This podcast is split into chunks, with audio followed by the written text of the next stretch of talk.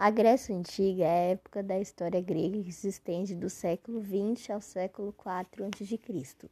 Quando a gente fala sobre a Grécia Antiga, não estamos nos referindo a um país unificado, mas sim um conjunto de cidades que compartilhavam a língua, costumes e algumas leis. Muitas delas eram até inimigas entre si, como foi o caso de Atenas e Esparta. No período clássico, os gregos procuravam cultivar a beleza e a virtude desenvolvendo as artes da música, pintura, arquitetura, escultura e etc. A democracia era o governo exercido pelo povo, ao contrário dos impérios que eram liderados por dirigentes que eram considerados deuses, como foi o caso do Egito dos faraós. A democracia desenvolveu-se principalmente em Atenas, onde homens livres tinham oportunidade de discutir questões políticas em praça pública. Cada polis tinha sua própria organização social, e alguma, como Atenas, admitiam a escravidão por dívidas ou guerras. Porém, Esparta tinha poucos escravos estatais que pertenciam ao governo espartano. Ambas as cidades tinham uma oligarquia rural que os ordenava. A economia grega se baseava em apenas artesanais na agricultura e no comércio. Os gregos faziam produtos em couro, metais e tecidos. O comércio ocorria entre as cidades gregas nas margens do Mediterrâneo e afetava toda a sociedade grega. E a religião da Grécia Antiga era poleísta ao receber influências de vários povos, os gregos foram adotando deuses de outros lugares até constituir um panteão de deuses, ninfas, semideuses e heróis, que eram cultuados tanto em casa como publicamente. As histórias dos deuses serviam de ensinamento moral à sociedade e também para justificar atos de guerra e de paz. A Grécia Antiga é a época da história grega que se estende do século XX ao século IX a.C. Quando a gente fala sobre a Grécia Antiga, não estamos nos referindo a um país unificado, mas sim um conjunto de cidades que compartilhavam a língua, costumes e algumas leis. Muitas delas eram até inimigas entre si, como foi o caso de Atenas e Esparta. No período clássico, os gregos procuraram cultivar a beleza e a virtude, desenvolvendo as artes da música, pintura, arquitetura, escultura e etc. A democracia era o governo exercido pelo povo, ao contrário dos impérios, que eram liderados pelos dirigentes que eram considerados deuses, como foi o caso do Egito dos faraós. A democracia desenvolveu principalmente em Atenas onde homens livres tinham oportunidade de discutir questões políticas em praça pública.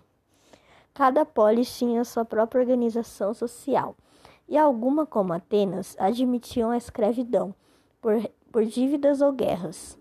Porém, Esparta tinha poucos escravos estatais, que pertenciam ao governo espartano.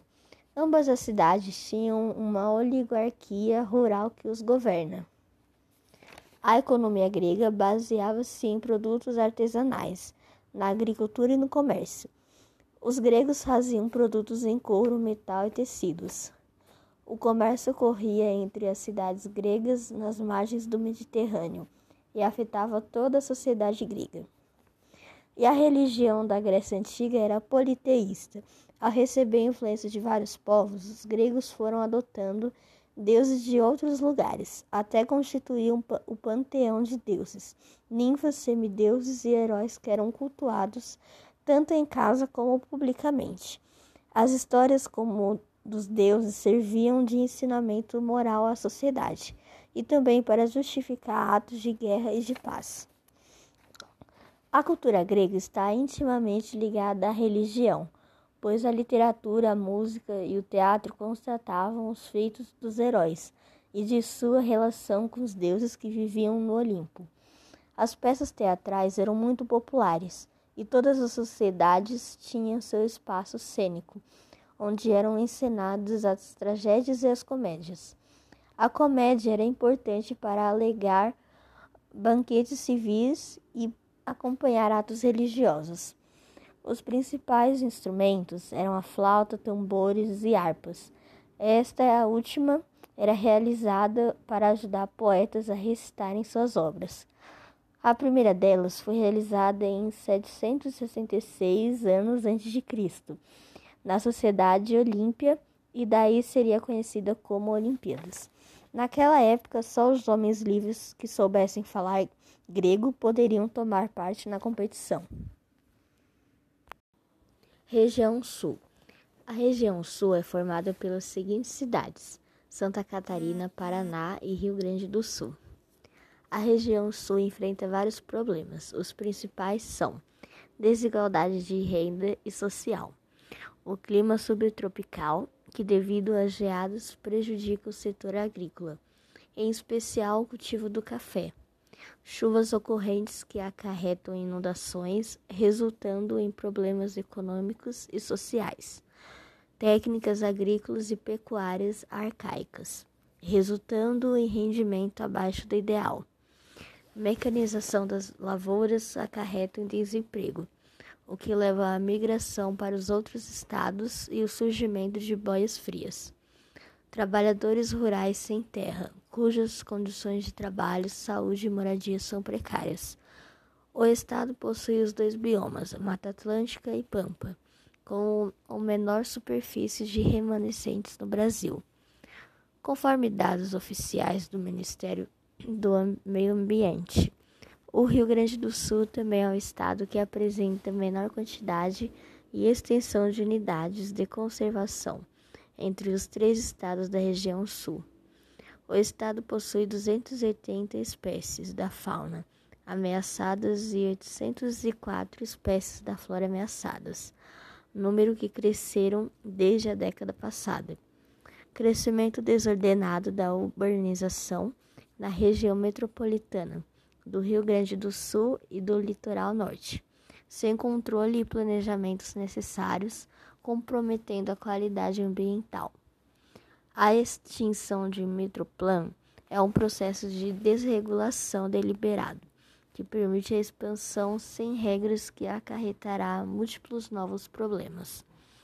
No campo, há uma conversão acelerada de vegetação nos campos sulinos, em lavouras, com um aumento exagerado e sem limites do modelo baseado nas monoculturas de soja transgênica e das outras grãos para exportação, muitas vezes com uso indiscriminado de agrotóxicos e outros insumos com uso acentuado de recursos hídricos, comprometendo a saúde dos agricultores e da sociedade, dos alimentos das abelhas, dos rios e da saúde dos ecossistemas. O Rio Grande do Sul possui três rios entre os dez mais poluídos do Brasil: o Rio Gravataí, o Rio dos Sinos e o Rio Caí, o que contribui muito para a perda de qualidade de abastecimento de água na região metropolitana, além do aumento dos fenômenos de florescimento de cianobactérias no Rio Lago Guaíba. Unidade de conservação sofrendo grave descaso da parte do governo com desfalque de técnicos e gestores, sem equipes de apoio, com escassez de guarda-parque, falta de equipamentos, sem recursos, com graves conflitos em suas áreas de amortecimento. Poluição do ar, desmatamento, extinção de espécies, degradação do solo e superpopulação representam grandes ameaças que devem ser resolvidas para que o planeta continue sendo um lar para todas as espécies. Região Sul. A região Sul é formada pelas seguintes cidades: Santa Catarina, Paraná e Rio Grande do Sul. A região Sul enfrenta vários problemas. Os principais são desigualdade de renda e social, o clima subtropical, que devido às geadas prejudica o setor agrícola, em especial o cultivo do café chuvas ocorrentes que acarretam inundações, resultando em problemas econômicos e sociais, técnicas agrícolas e pecuárias arcaicas, resultando em rendimento abaixo do ideal. Mecanização das lavouras acarreta em desemprego, o que leva à migração para os outros estados e o surgimento de boias frias. trabalhadores rurais sem terra, cujas condições de trabalho, saúde e moradia são precárias. O estado possui os dois biomas, Mata Atlântica e Pampa, com a menor superfície de remanescentes no Brasil. Conforme dados oficiais do Ministério do Meio Ambiente, o Rio Grande do Sul também é o estado que apresenta menor quantidade e extensão de unidades de conservação entre os três estados da região sul. O estado possui 280 espécies da fauna ameaçadas e 804 espécies da flora ameaçadas, número que cresceram desde a década passada. Crescimento desordenado da urbanização na região metropolitana do Rio Grande do Sul e do litoral norte, sem controle e planejamentos necessários comprometendo a qualidade ambiental.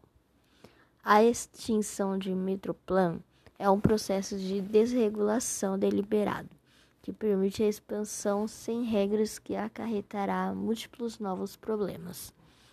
No campo, há uma conversão acelerada de vegetação nos campos sulinos, em lavouras, com um aumento exagerado e sem limites do modelo baseado nas monoculturas de soja transgênica e das outras grãos para exportação, muitas vezes com uso indiscriminado de agrotóxicos e outros insumos com uso acentuado de recursos hídricos, comprometendo a saúde dos agricultores e da sociedade, dos alimentos das abelhas, dos rios e da saúde dos ecossistemas.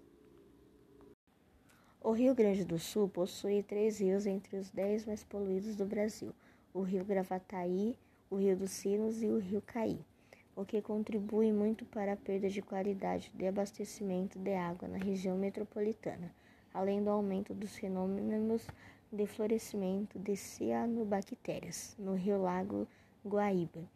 Unidade de conservação sofrendo grave descaso da parte do governo com desfalque de técnicos gestores, sem equipes de apoio, com escassez de guarda-parque, falta de equipamentos, sem recursos, com graves conflitos em suas áreas de amortecimento. Poluição do ar, desmatamento, extinção de espécies, degradação do solo e superpopulação representam grandes ameaças que devem ser resolvidas para que o planeta continue sendo um lar para todas as espécies.